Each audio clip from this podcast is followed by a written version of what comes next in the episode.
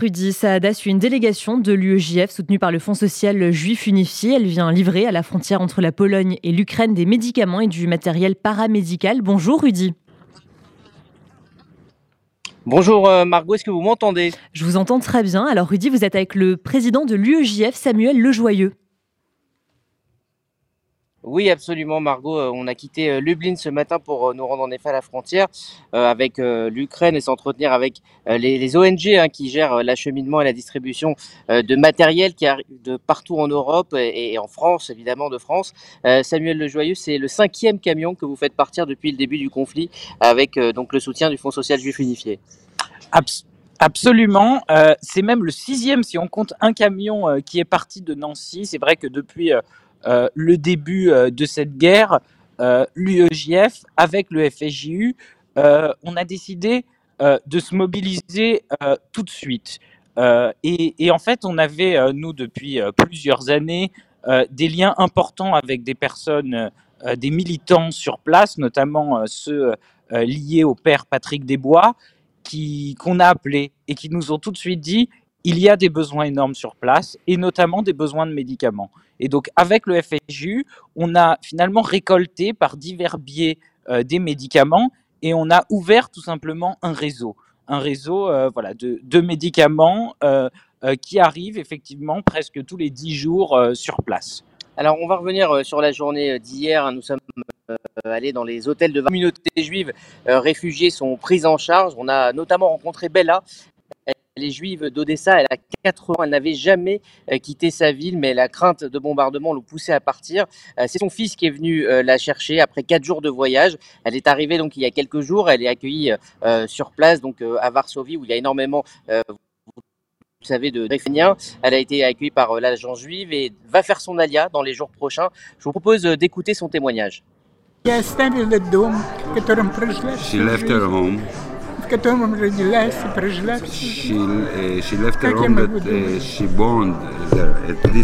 j'ai dû quitter la maison dans laquelle je suis né il y a 86 ans.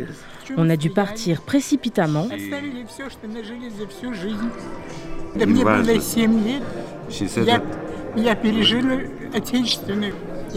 Je n'avais que 7 ans lorsque la Deuxième Guerre mondiale a commencé et je ne pensais pas revivre de telles scènes.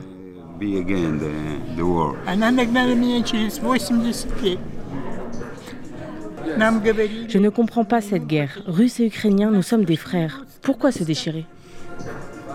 Euh,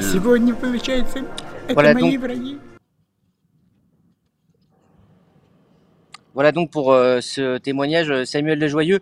Euh, hier, vous avez rencontré différents responsables hein, sur place à Varsovie. Ils vous ont dit à quel point il était important maintenant d'organiser l'aide de manière coordonnée. Ils vous ont dit aussi qu'on était rentré dans une seconde phase de cette crise humanitaire. Absolument. C'est clairement, il y a eu tout ce moment où on a dû uniquement finalement répondre aux urgences. On avait un appel, il y avait un besoin, on y répondait. Aujourd'hui, effectivement, comme vous le dites, seconde phase, il faut essayer de s'organiser euh, sur le long terme. Alors, il y a certaines choses. Euh, L'envoi reste euh, d'une importance capitale. On le voit ici. Les, responsables humanitaires qu'on a vus déjà hier à Varsovie, qui sont ceux qui sont vraiment en lien direct avec les réfugiés qui arrivent tout de suite, nous le disent. il y a des besoins euh, surtout en termes de matériel médical et de médicaments. C'est pour ça qu'il y a un nouveau camion qui est sur les. D'ailleurs, en profiter pour saluer euh, les militants de l'UEJF euh, qui font ce chemin, qui vont traverser l'Europe, qui sont en train de, commencer à le faire, parce que tout simplement, il n'y avait pas de chauffeur. D'habitude, on prend des chauffeurs professionnels pour faire ça. Cette fois-ci, c'est les militants de l'UE qui le font et j'aimerais vraiment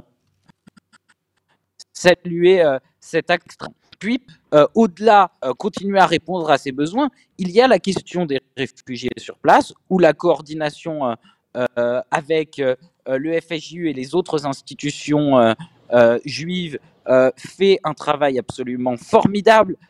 Nos frères juifs qui arrivent en France dans une situation qui est extrêmement, extrêmement précaire. certains arrivent avec ce qu'ils ont sur eux. Et la question, c'est qu'ils ne savent pas combien de temps ils vont rester. Ils ont envie de rentrer chez eux. Et on a évidemment envie qu'ils rentrent chez eux le plus vite possible. Pourtant, pour le moment, il faut qu'ils s'organisent, il faut qu'on organise leur intégration. Nous, c'est ce qu'on veut faire aussi euh, euh, au niveau étudiant, leur permettre euh, de s'intégrer dans des soirées, dans des shabbats. On a commencé notre dernière soirée de Purim. il y avait les réfugiés ukrainiens en âge d'être étudiants qui étaient présents avec nous, de permettre leur intégration pour aussi longtemps qu'il le faudra au sein de la communauté juive française c'est notre devoir moral que juifs euh, d'accueillir euh, euh, les réfugiés juifs qui vivent une situation dramatique. Alors effectivement, il y a Samuel Le Joyeux aussi ce désir hein, de, retourner possible en Ukraine, de voir cette guerre se terminer, mais aussi beaucoup, beaucoup d'incertitudes. C'est aussi ça qu'il faut, qu'il faut gérer. Absolument. On ne sait pas. On ne sait pas exactement. J'espère que la semaine prochaine, cette guerre sera finie et que euh, dans quelques semaines, euh, tous les réfugiés qui sont aujourd'hui euh, dans tous les pays d'Europe pourront revenir. Mais les questions, elles sont nombreuses. On a encore entendu hier une, une, travailleuse sociale ukrainienne qui travaille à l'agent juive, dans un, dans un centre de l'agent juive à Varsovie, qui dit Je ne sais pas quoi faire je ne sais pas quoi faire après. Oui, je veux rentrer chez moi, mais je ne sais pas si ma maison n'a pas été touchée par une bombe. Ils ne savent pas, ils n'ont aucune nouvelle du front. Ils n'ont aucune nouvelle de leur maison, notamment ceux qui habitent dans les zones euh, les plus bon. Si, quand ils vont revenir, ils vont avoir où aller. Donc je crois qu'il faut avoir en tête le fait que dans tous les cas, ce n'est pas fini. Dans tous les cas, il va falloir continuer à aider, euh, continuer à aider aussi pour la reconstruction euh, de euh, la vie de ces juifs ukrainiens sur place. Samuel Le Joyeux. Donc voilà, Margot, nous allons vers la frontière et visiter plusieurs centres d'hébergement d'urgence de, de, réfugiés ukrainiens qui arrivent moins nombreux hein, qu'il y a une dizaine de jours, une quinzaine de jours, mais qui arrivent quand même évidemment à la frontière et qu'il faut accueillir. Donc on, vous tiendra évidemment informé dans les prochaines éditions sur RCJ.